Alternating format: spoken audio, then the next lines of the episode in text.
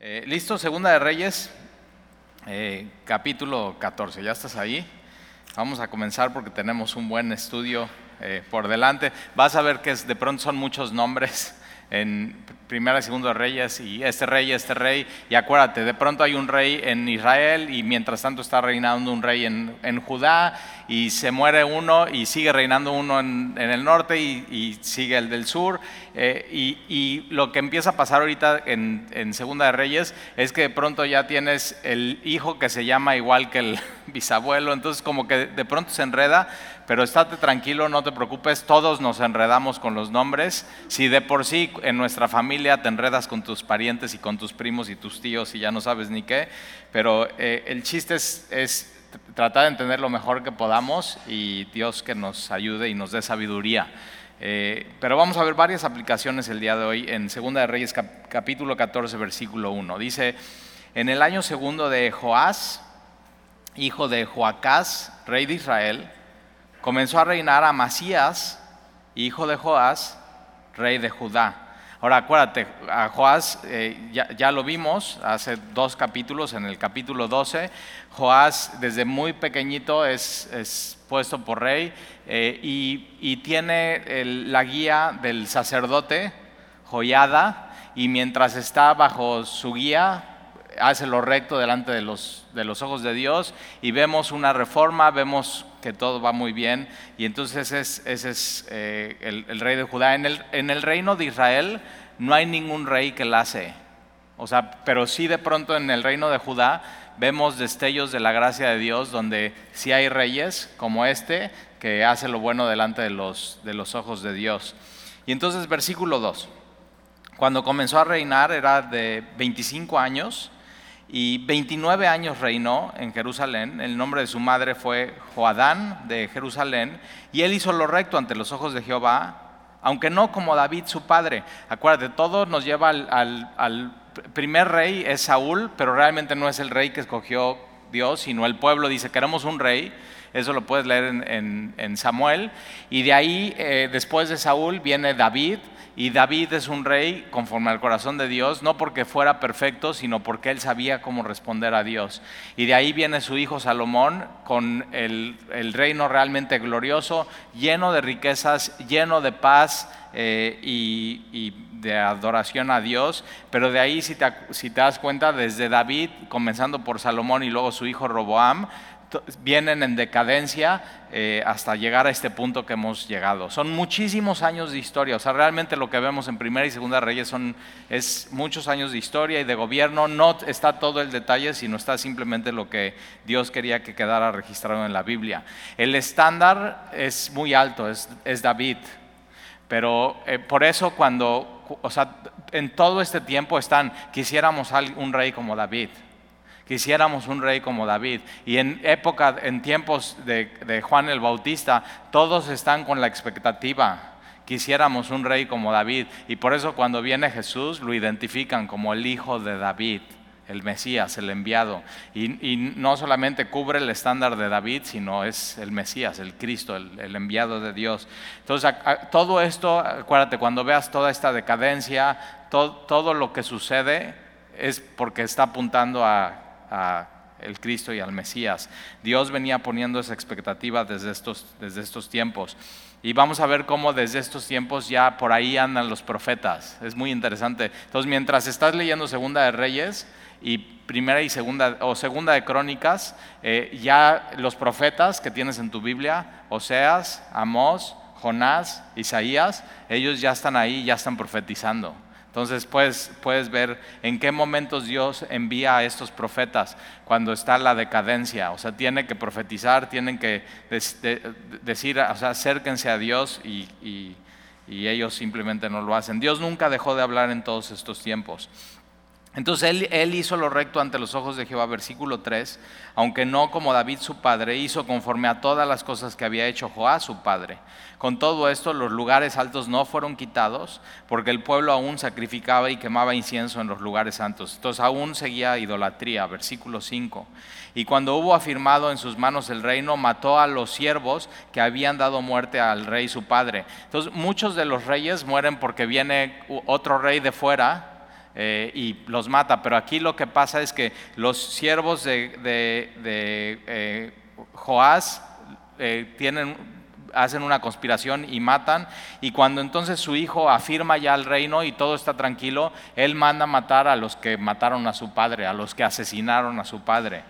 Eh, y entonces eh, mató a los siervos que habían dado muerte a su padre, eh, versículo 6, pero no mató a los hijos de los que le dieron muerte, conforme a lo que está escrito en el libro de la ley de Moisés. Ahora, si te acuerdas, muchos de los reyes es, no solamente voy a matar a, la familia del rey que era anterior a mí, sino voy a matar a toda su familia, a sus hijos y hasta sus animales. O sea, no quedaba absolutamente nada del rey pasado. Pero aquí él hace lo correcto, se ve, si te das cuenta, se ve que él está estudiando la palabra y, hace conforme lo que dice el libro de Moisés, donde Jehová mandó diciendo, no matarán a los padres por los hijos, ni a los hijos por los padres, sino que cada uno morirá por su propio pecado. Eso lo puedes encontrar en Deuteronomio 24, 16. Entonces, versículo 7, este mató a sí mismo a diez mil edomitas, en el Valle de la Sal y tomó a Sela en batalla. Algunos dicen que Sela es Petra, es esta ciudad que, muy hermosa que puedes ir a visitar y está toda incrustada en las piedras y la llamó Joctel hasta hoy. Ahora, quiero entrar más a detalle a esto, a lo que sucede aquí, eh, cuando mata él a, los eh, diez mil edomitas. Eh, y irás Segunda de Crónicas 25. segunda de Crónicas lo vas a encontrar ahí después de eh, primera de Crónicas, Segunda de Crónicas. Segunda de Crónicas, capítulo 25. Y, vamos a ver, o sea, él hace lo, recto delante de los ojos de Dios, no cumple el estándar de David, eh, se ve que está teniendo un buen reinado, pero mira lo que sucede con, con este rey. Segunda de Crónicas, capítulo 25, versículo eh, 14. Entonces ya nos quedamos que eh, Segunda de Reyes dice los edomitas eh, y, mata a todos ellos, no mata a los, a los, eh, a los hijos. Pero mira lo que sucede en versículo 14. Dice, volviendo luego a Masías, de la matanza de los edomitas, ahí vamos a ver la matanza de los edomitas en Segunda de Reyes trajo también consigo los dioses de los hijos de Seir y los puse ante sí por dioses y los adoró y les quemó incienso. Entonces los edomitas eran enemigos de, ellos y él va, conquista y mata a los edomitas y importa a los dioses de los edomitas. Y entonces viene un profeta y mira lo que le dice, versículo 15. Por esto se encendió la ira de Jehová contra Masías y envió a él un profeta que le dijo, ¿por qué has buscado los dioses de otra nación? Que no libraron a su pueblo de tus manos. O sea, los dioses no, ellos clamaban a los dioses, los edomitas clamaban a sus dioses, los dioses no los libraron de su mano, él es enviado por Dios para los edomitas, conquista, tiene la victoria y en vez de darle las gracias a Dios y adorar a Dios, toma los dioses de los edomitas y los importa. O sea, ¿por qué adoras a dioses de los perdedores? Eh, si tú tienes al Dios que da la victoria. Pero así ves de pronto un poco cómo es el corazón del hombre. Versículo 15, entonces, ¿por qué has buscado a los dioses de otra nación que no libraron a su pueblo de tus manos? Y hablándole el profeta estas cosas, él le respondió, ¿te han puesto a ti por consejero del rey? O sea, él no quiere escuchar el consejo de Dios. O sea, déjate de esto. ¿Por qué quieres que te maten? O sea, le está diciendo, ¿quieres que te maten? O sea, le, está dando una indirecta. Y cuando terminó de hablar, el profeta dijo luego, yo sé que Dios ha decretado destruirte porque has hecho esto y no obedeciste mi consejo. Y Amasías, rey de Judá, después de tomar consejo, envió a decir a Joás, hijo de Joacás, hijo de Jehú, rey de Israel, ¿te acuerdas de Jehú? Ven y veámonos cara a cara. Ahora, yo te pido un favor, si tienes separador en tu Biblia, déjalo ahí porque vamos a regresar al capítulo 26, pero ahorita vamos a regresar a Segunda de Reyes 14. Entonces le está diciendo al rey, vamos a vernos cara a cara. ¿Eso qué significa? Es cuando, cuando ibas a la primaria y le decías al cuate, nos vemos a la salida. O sea, eso le está diciendo, vamos, o sea, vamos a vernos cara a cara y vamos, o sea, guerra. Le está diciendo eso. Ahora, ¿por qué hace esto? Porque bien empoderado ya ganó contra los edomitas. Dios le dio la victoria. Entonces regresa y le dice al rey, vamos, ahora voy a pelear contra ti ahora. Y, ve lo que sucede. ¿eh? eh versículo, eh, versículo 7. Este mató a sí mismo a diez mil edomitas en el valle de la Sel, ya lo vimos ahí en Segunda de Crónicas, y tomó a Sel a Petra en la batalla y la llamó Joctel hasta hoy. Entonces, Amasías envió mensajeros a Joás, hijo de Joacás, hijo de Jehú, rey de Israel, diciendo, ven para que nos veamos las caras. Lo que tú puedes leer en primera y segunda de Crónicas realmente es lo que está en primera y segunda de Reyes, nada más que hay otros detalles que no están ahí. Pero otra vez es historia. Ven para que nos veamos las caras. Ahora, ¿a quién le vas? Acuérdate, uno acaba de ganar la batalla en Edom y él regresa y le manda mensajeros a Joás, hijo de Joacás, hijo de Jehú, rey de Israel, ven para que nos veamos las caras. Versículo 9. Y Joás, rey de Israel, envió a Masías, rey de Judá, esta respuesta. El cardo que está en el Líbano envió a decir al cedro que está en el Líbano.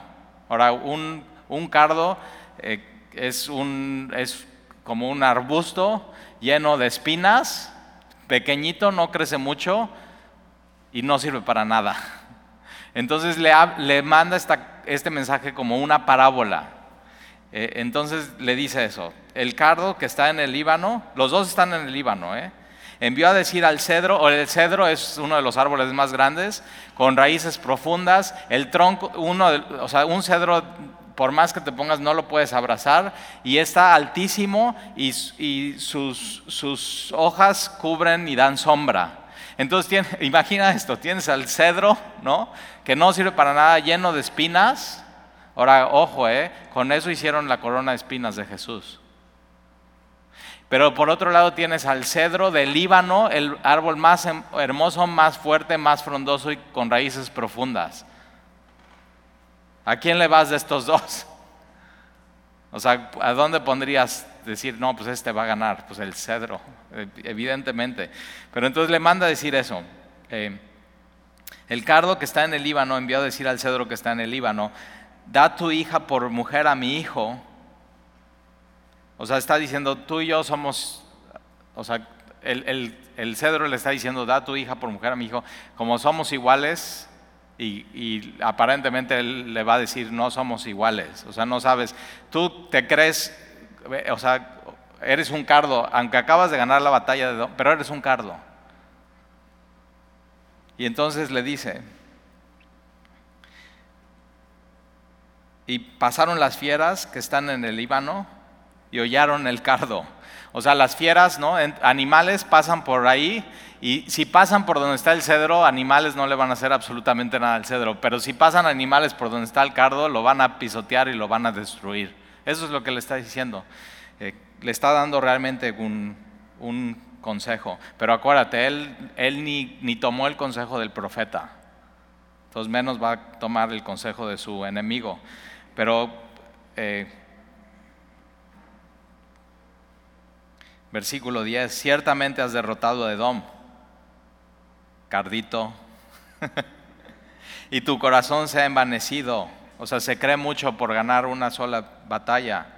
Gloríate pues, o sea, está bien, pero más quédate en tu casa, o sea, no, no vengas a la batalla contra mí. ¿Para qué te metes en un mal? para que caigas tú y Judá contigo. Pero Amasías no escuchó. La muestra de un corazón envanecido es que no escucha. No escuchó ni al profeta, no escuchó ni el consejo de su enemigo. Entonces Amasías no escuchó, por lo cual subió Joás, rey de Israel, y se vieron las caras él y Amasías, rey de Judá, en bet que es en que es de Judá. Y Judá cayó delante de Israel. Y huyeron cada uno a su tienda.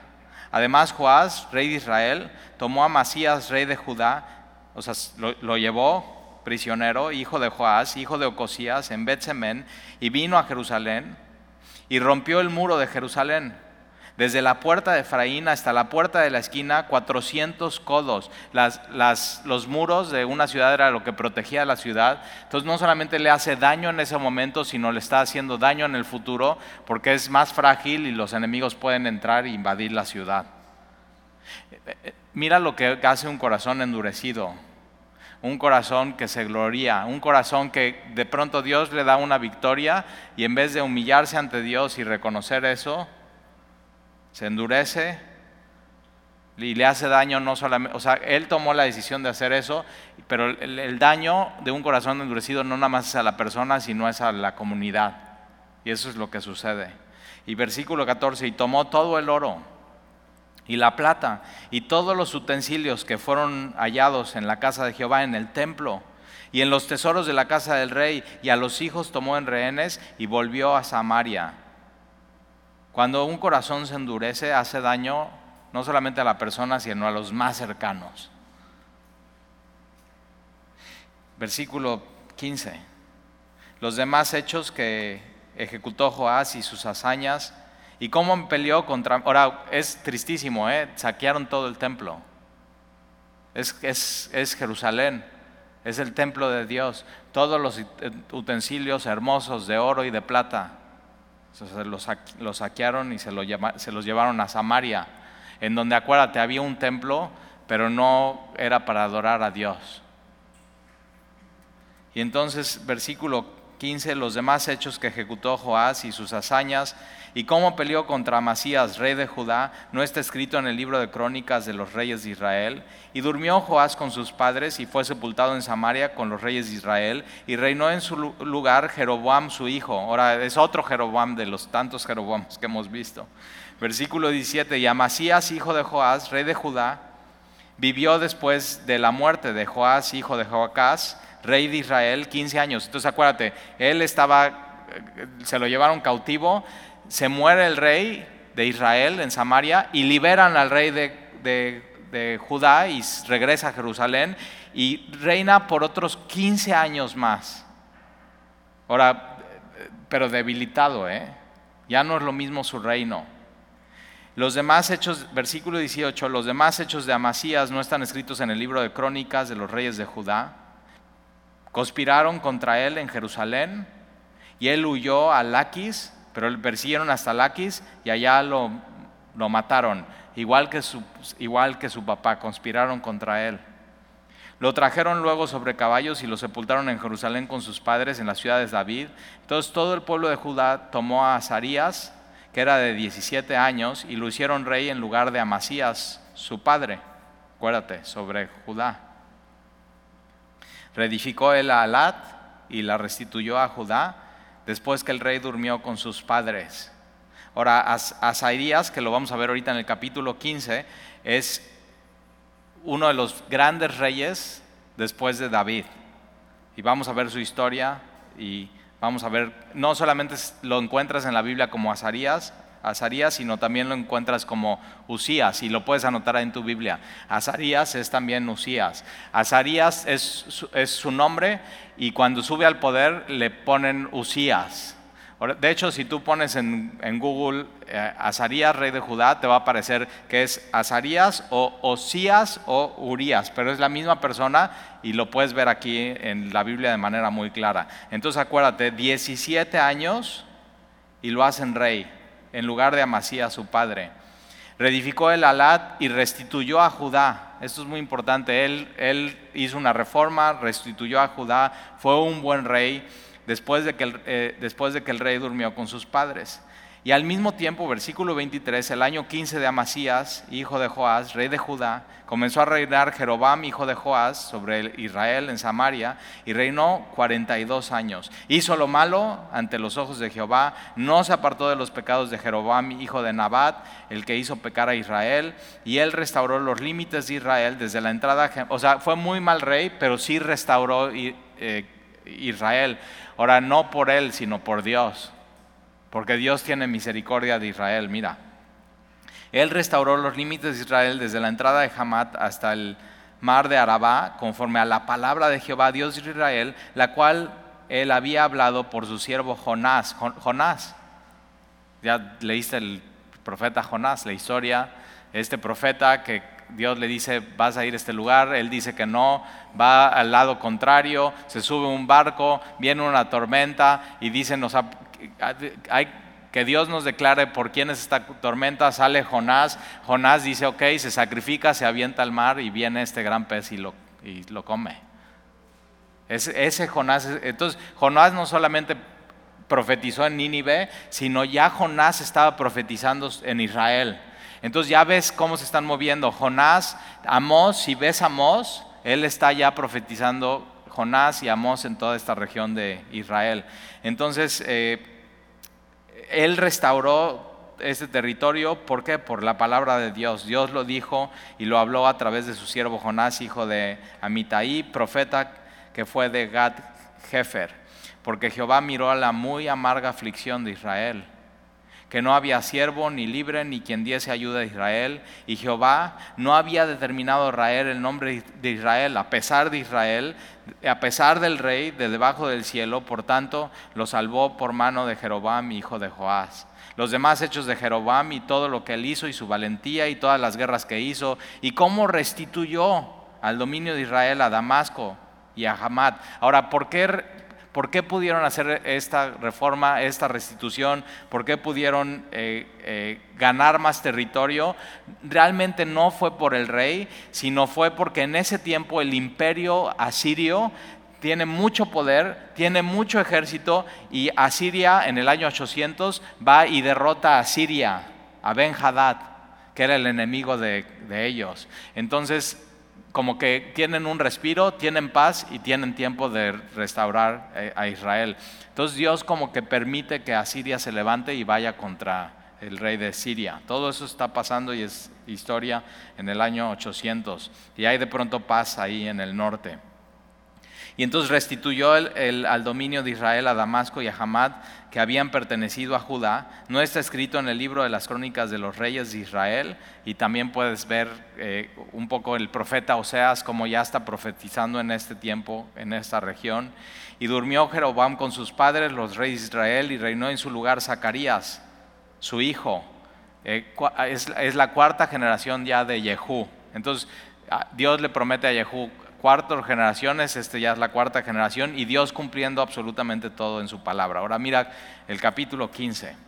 En el año 27 de Jeroboam, rey de Israel, comenzó a reinar Azarías, hijo de Amasías, rey de Judá. Ahora, acuérdate, le toca un, un momento muy difícil porque Jerusalén ha sido saqueada, acaban de perder la batalla, acaban de saquear toda la plata y el oro del templo y parte de los muros de la ciudad están destruidos. O sea, le toca un momento de mucha, de, mucha debilidad. Templo, templo vacío, habitantes llevados a Samaria completamente en, decadencia. Y acuérdate, este es Azarías, que es también eh, Usías.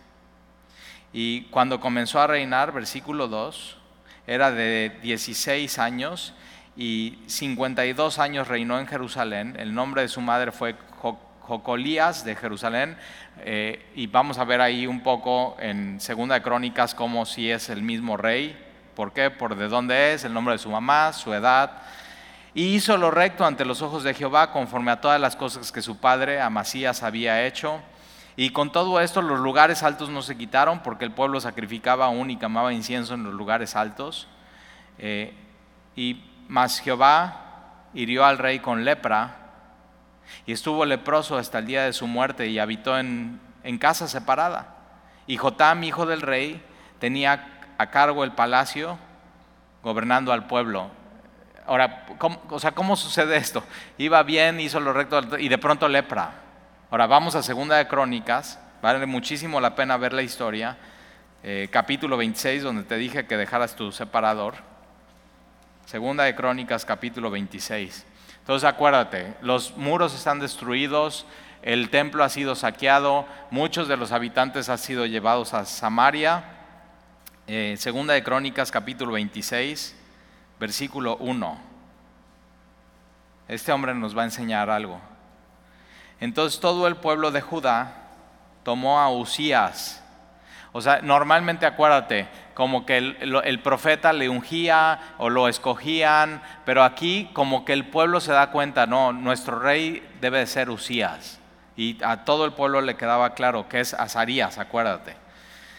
El cual tenía 16 años de edad, igual como ya lo, leí, lo, lo eh, lo leímos en, Segunda de Reyes, y lo pusieron por rey en lugar de Amasías su padre. Usías edificó a Elot y la restituyó a Judá después de que el rey Amasías durmió con sus padres. De 16 años era Usías cuando comenzó a reinar y 52 años reinó en Jerusalén. El nombre de su madre fue, fue Jecolías de Jerusalén. Misma información. Versículo 4. E hizo lo recto ante los ojos de Jehová, conforme a todas las cosas que había hecho Amasías su padre, y este, este, versículo lo tienes que subrayar y persistió en buscar a Dios. Es una de las cosas que tú y yo tenemos que hacer. Persistir. Si en algo quieres así ser persistente en tu vida es esto, en buscar a Dios en tu vida y persistió en buscar a Dios en los días de Zacarías. Zacarías no el profeta, aunque el profeta Zacarías ya estaba por ahí, pero es el, Zacarías el rey de Israel, que acabamos de leer en el capítulo 14. Eh, eh, y entonces persistió en buscar a Dios en los días de Zacarías, entendido en visiones de Dios. Y una de las cosas que tú puedes pedir eso, Señor, dame inteligencia y sabiduría espiritual para entender tu voluntad día a día. Y en esos días en que buscó a Jehová, él lo prosperó. Si le fue bien a este hombre fue por buscar a Dios. Ahora, ¿qué prosperó? Sí prosperó el, Jerusalén, que estaba en muy mal estado, pero prosperó él, su, alma de manera espiritual. Y versículo 6, y salió y peleó contra los filisteos, y rompió el muro de Gad, y el muro de Jabnia, y el muro de Asdod, y edificó ciudades en Asdod y en la tierra de los filisteos, Dios le dio ayuda. Entonces, tienes que unir el versículo 5 con el versículo 7. Él persistió en buscar a Dios y Dios le ayudó. ¿Qué tengo que hacer en mi vida? Tengo que persistir en buscar a Dios y entonces Dios me va a ayudar. Él va a estar conmigo. Y Dios le ayudó contra los filisteos y contra los árabes que habitaban en Jurbaal y contra los amonitas.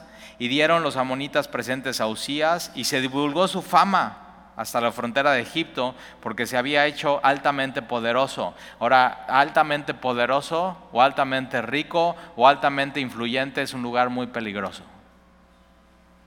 Pero ¿quién lo llevó hasta ahí? Dios. La cosa es que él nunca tenía que olvidarse que Dios lo llevó hasta ahí. Y es a donde viene el asunto y el problema. Versículo 9, edificó también Usías torres en Jerusalén. Ve todo lo que hizo, ¿eh? Edificó torres en Jerusalén junto a la puerta del ángulo y junto a la puerta del valle y junto a las esquinas y las fortificó. O sea, lo que había estado derribado, él lo repara, lo fortifica, lo, lo mejora y asimismo edificó torres en el desierto y abrió muchas cisternas. Acuérdate, agua era eh, lo más preciado y es un tesoro, porque tuvo muchos ganados. Entonces se dedicó parte a la ganadería, así en la Cefela como en Las Vegas, y viñas y labranzas, así en los montes como en los llanos fértiles, porque era amigo de la agricultura. Entonces, ganadero y agricultor. Y Dios, pero ¿cómo fue? ¿Cómo empezó? Él persistió en buscar a Dios y Dios le ayudó. Y todo eso, o sea, todo lo que ves es fruto de eso aquí en la vida de este hombre. Tuvo también Usías un ejército de guerreros, los cuales salían a la guerra en divisiones, de acuerdo con la lista hecha por manos de Jehiel, escriba, y de Maasías, gobernador, y de Ananías, uno de los jefes del rey. Todo el número de los reyes de la familia valientes y esforzados, eran 2.600 y bajo la mano de estos estaba el ejército de guerra de 307.500 guerreros poderosos y fuertes. Ved las palabras, poderoso, fuerte, riqueza, amigo de la ganadería, de la agricultura, eh, todo lo que hizo, torres, cisternas, y bajo la mano de estos estaba el ejército de guerra de 307.500 guerreros poderosos y fuertes para ayudar al rey contra los enemigos. Tenía un buen equipo a su lado. Y Usías preparó para todo el ejército escudos, lanzas, yelmos, coseltes, arcos, ondas para tirar piedras. Y hizo en Jerusalén, este cuate es un inventor. O sea, máquinas inventadas por ingenieros, o sea, hace la mejor tecnología de punta para que estuvieran en las torres y en los baluartes para arrojar saetas y grandes piedras. Y su fama se extendió, lejos porque, ve esto, ¿eh? porque fue ayudado maravillosamente hasta hacerse poderoso. ¿Por quién fue ayudado? Por Dios. Acuérdate, tienes que unir el versículo 5 con el versículo 7. Persistió en buscar a Dios, versículo 7, y Dios le ayudó. Entonces, ¿cómo? Eh, hace absolutamente todo esto es por gracia de Dios. Ahora, ¿dónde viene? Este es un lugar muy peligroso, ¿eh? Un lugar sumamente peligroso. Y Él tiene algo que enseñarnos. Versículo 16, mas cuando ya era fuerte, su corazón se enalteció.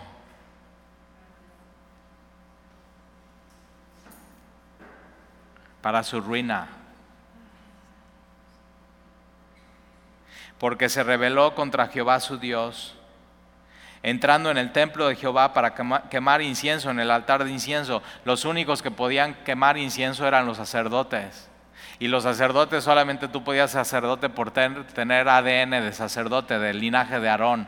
Y de pronto él ya es muy poderoso, se le sube todo esto a la cabeza y ya quiere hacer algo que no le corresponde hacer. Un sacerdote era sacerdote y podría ser profeta. Y nunca quería ser rey. Y un rey no podía ser ni profeta ni sacerdote. Y estos tres ministerios se, juntan, pero hasta Jesús. Jesús siendo rey, profeta y sacerdote. Pero aquí no podía ser así. Y, siempre tienes que cuidar tu corazón. Él, él dejó de hacer esto, dejó de persistir y permanecer en buscar a Dios. Y se enalteció. Y por eso dice, se separó de Dios y se enalteció. En el momento que te separas de Dios, es eso. Tu corazón se va muy lejos de Dios. Y Él cavó su propia ruina.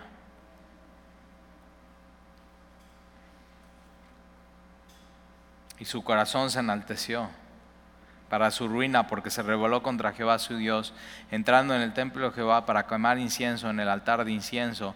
Y entró tras él el sacerdote Azarías.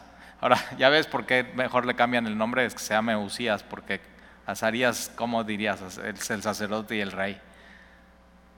Entonces, este Azarías es el sumo sacerdote, y el sumo sacerdote entra y es un hombre valiente, y con él ochenta sacerdotes de Jehová, varones valientes y se pusieron contra el rey Usías, aún con todo su poder y con toda su autoridad y con todo su ejército, aman, lo aman por todo lo que hizo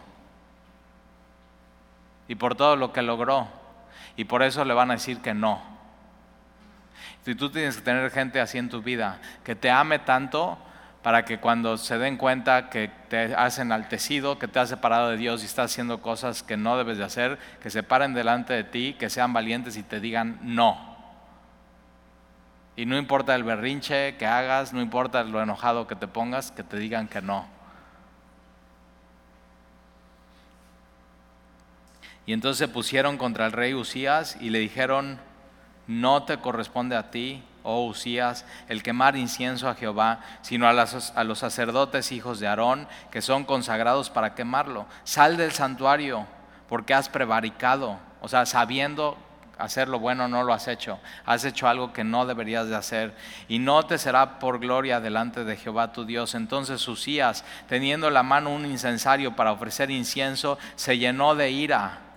Otra muestra de alguien que su corazón está enaltecido. Cuando alguien le dice que no, en vez de arrepentirse y dejarlo de hacer, se llena de ira.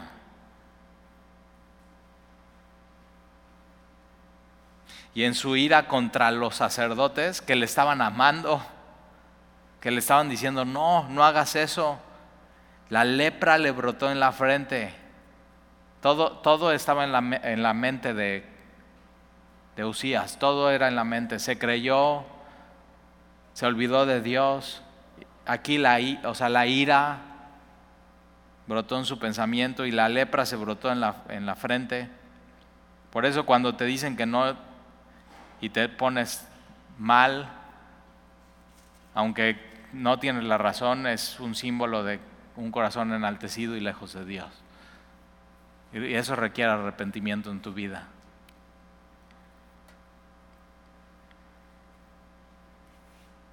Y entonces le brotó en la frente, delante de los sacerdotes, en la casa de Jehová, junto al altar del incienso, y le miró el sumo sacerdote Azarías y todos los sacerdotes, y aquí la lepra estaba en su frente, y le hicieron salir apresuradamente de aquel lugar, y él también se dio prisa al salir porque Jehová lo había herido.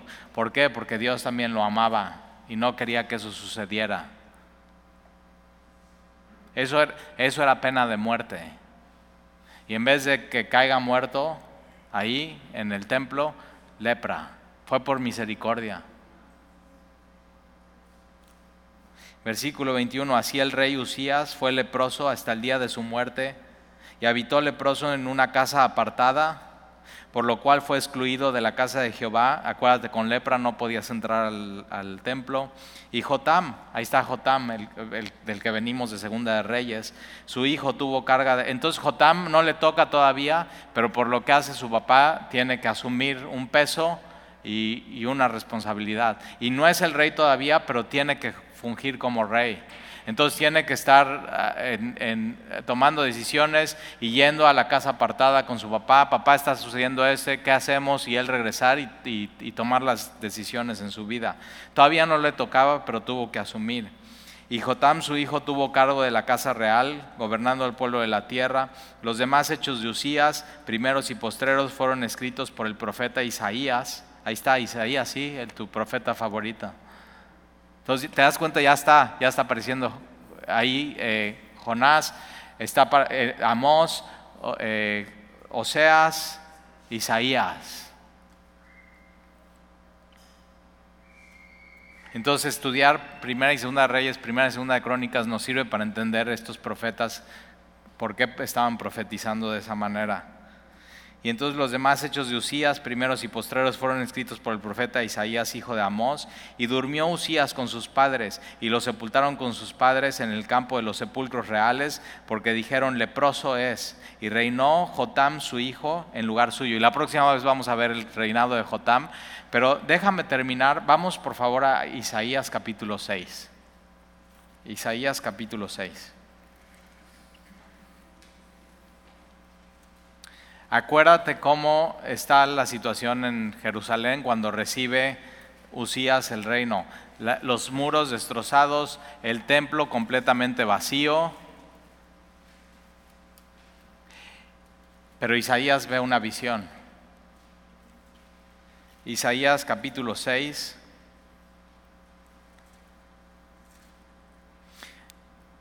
Parece ser que Isaías era pariente de Usías. En el año que murió el rey Usías, ahí está, ¿eh? Entonces ya todo se conecta, ¿te das cuenta? Segunda de Reyes con Segunda de Crónicas con Isaías.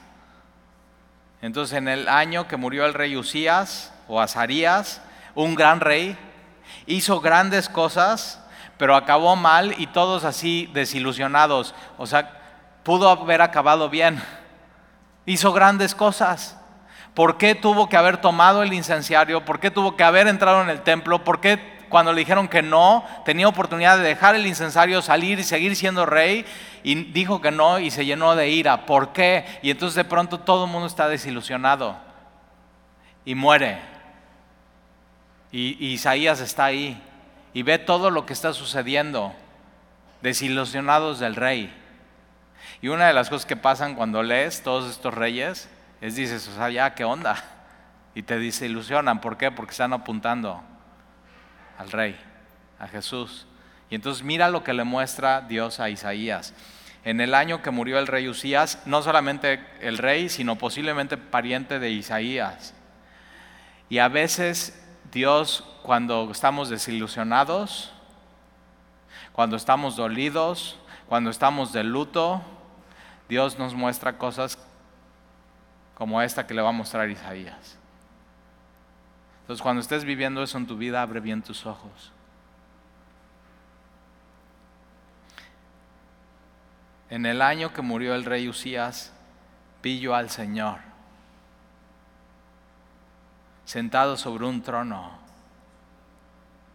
alto y sublime, y sus faldas llenaban el templo. ¿Te acuerdas cómo estaba el templo? Vacío.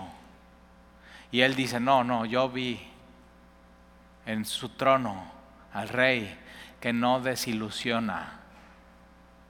Y sus faldas, su gloria llenaba absolutamente todo. El Dios de la Biblia lo llena todo. El Dios de la Biblia no desilusiona. Y por encima de él había serafines. Cada uno tenía seis alas. Con dos cubrían sus rostros, con dos cubrían sus pies y con dos volaban. O sea, ¿cómo será esto? Pero ¿cómo será verlo un día? Y estos están, estos están viendo a Dios, ¿eh? Y, mira lo que están haciendo, están viendo a Dios y el uno al otro daba voces diciendo, Santo, Santo, Santo, Jehová es el, Jehová de los ejércitos, toda la tierra está llena de su gloria. Y los quinciales de las puertas se estremecieron con la voz del que clamaba y la casa se llenó, ahí está, de humo. acuérdate la presencia de Dios. toda la tierra está llena de su gloria. Entonces dije, ay de mí que soy muerto, porque siendo hombre inmundo de labios y habitando en medio de pueblo que tiene labios inmundos, han visto mis ojos al rey Jehová de los ejércitos. Isaías sabe en medio de qué pueblo vive. Y voló hacia mí uno de los serafines. ¿Te imaginas verlo venir hacia ti?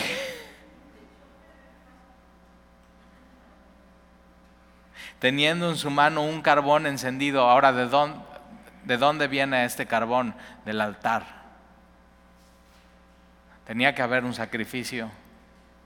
Y toma un carbón encendido, tomado del altar, con unas tenazas. Y digo, si, si este serafín necesitó unas tenazas, carbón completamente encendido. Versículo 7, y tocando con él sobre mi boca, así, se lo acerca, se lo acerca. O sea, ya demasiado, eh, o sea, temor con el serafín acercándose, las tenazas y así.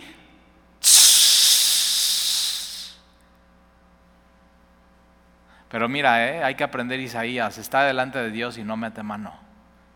Acabamos de cantar, Señor, haz tu obra en mí. Dice Dios, ¿de veras? ¿Vas a aguantar? ¿Me vas a dejar limpiar toda tu inmundicia? Isaías. Y sí, sí.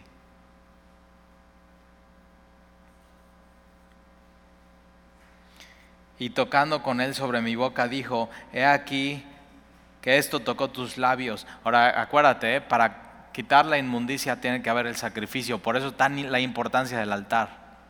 Y eso es Jesús, para ti y para mí.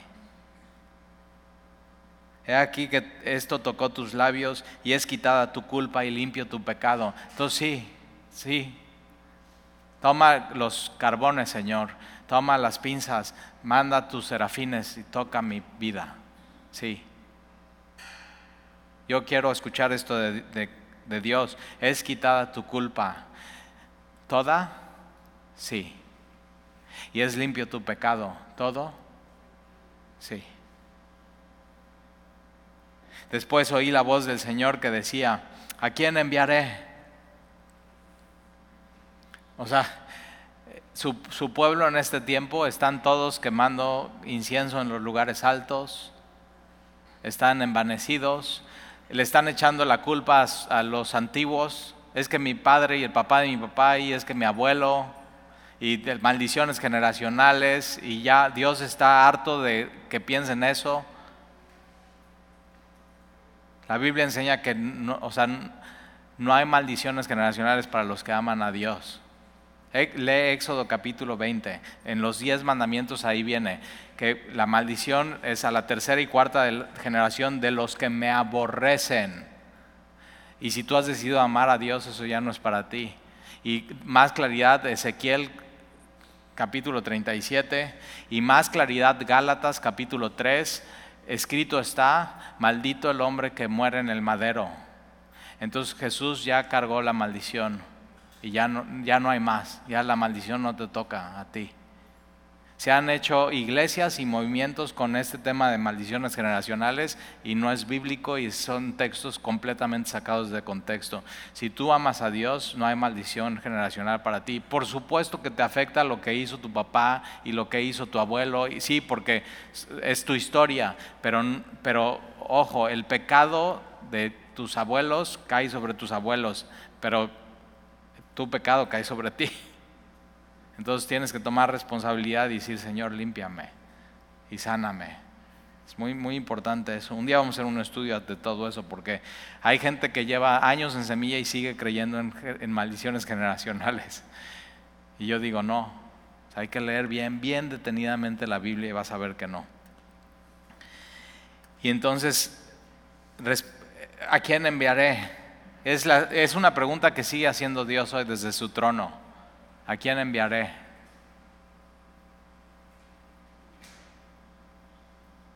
¿Y quién irá, por nosotros? ¿Quién es nosotros? Dios el Padre, Dios el Hijo, Dios el Espíritu Santo, la Trinidad ahí en el trono de Dios en Isaías capítulo 6.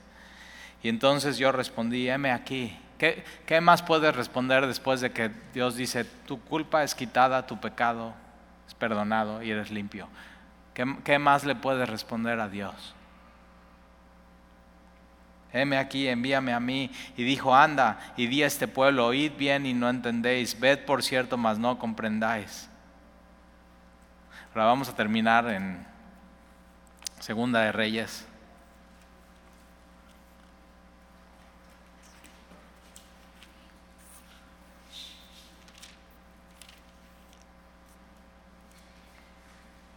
capítulo 15.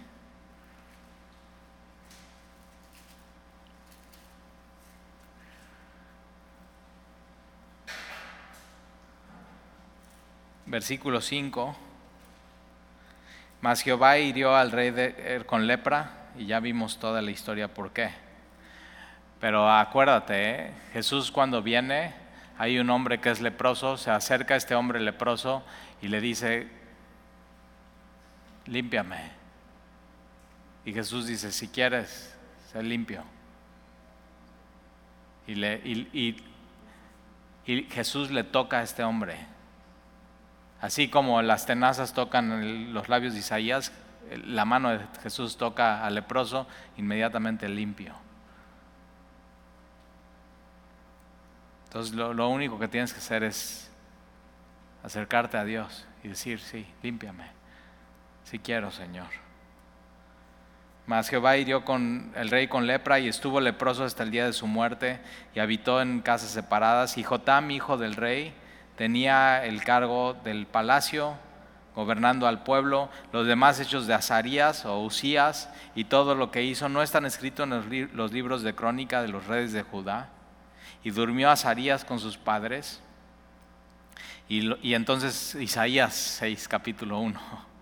Y en el tiempo que murió Usías, yo vi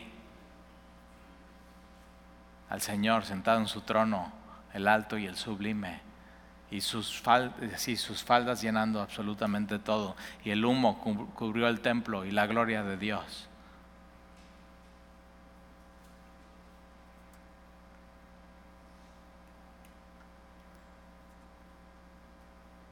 Y puedes escuchar eso de Dios. ¿Quién irá por nosotros? Y tú decir hoy así, heme aquí Señor, aquí estoy. Envíame a mí.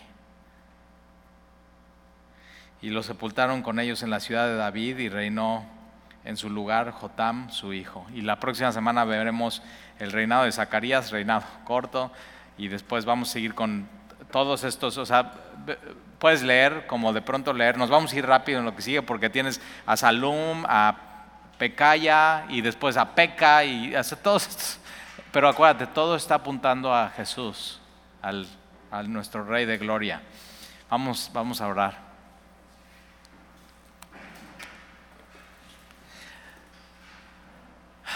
Señor, te damos gracias porque empezamos leyendo Segunda de Reyes y terminamos en tu trono hoy, viéndote Señor a través de los ojos de Isaías, tu siervo, que es el que más profetizó acerca de Jesús, nuestro Rey. Y hoy necesitábamos eso, Señor, en nuestra vida. Y recordar que tenemos que persistir en buscarte. Para que tú nos ayudes.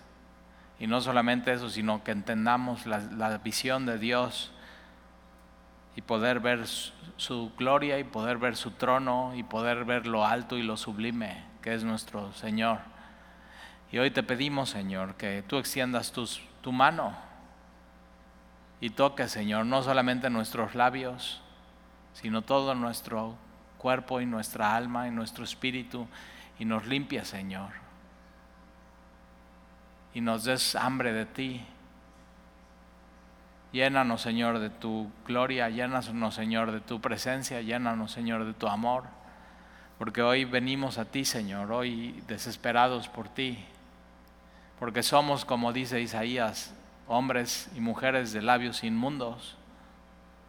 Y si así están nuestros labios, ¿cómo están nuestros pensamientos y nuestro corazón? entonces nos acercamos hoy a ti, Señor. Límpianos más y más, Señor, de nuestro pecado. Lávanos, Señor, más y más de nuestra maldad. Y renueva, Señor, nuestro entendimiento. Cambia, Señor, nuestras vidas. Y te lo pedimos, Señor, en el nombre de Jesús. Amén.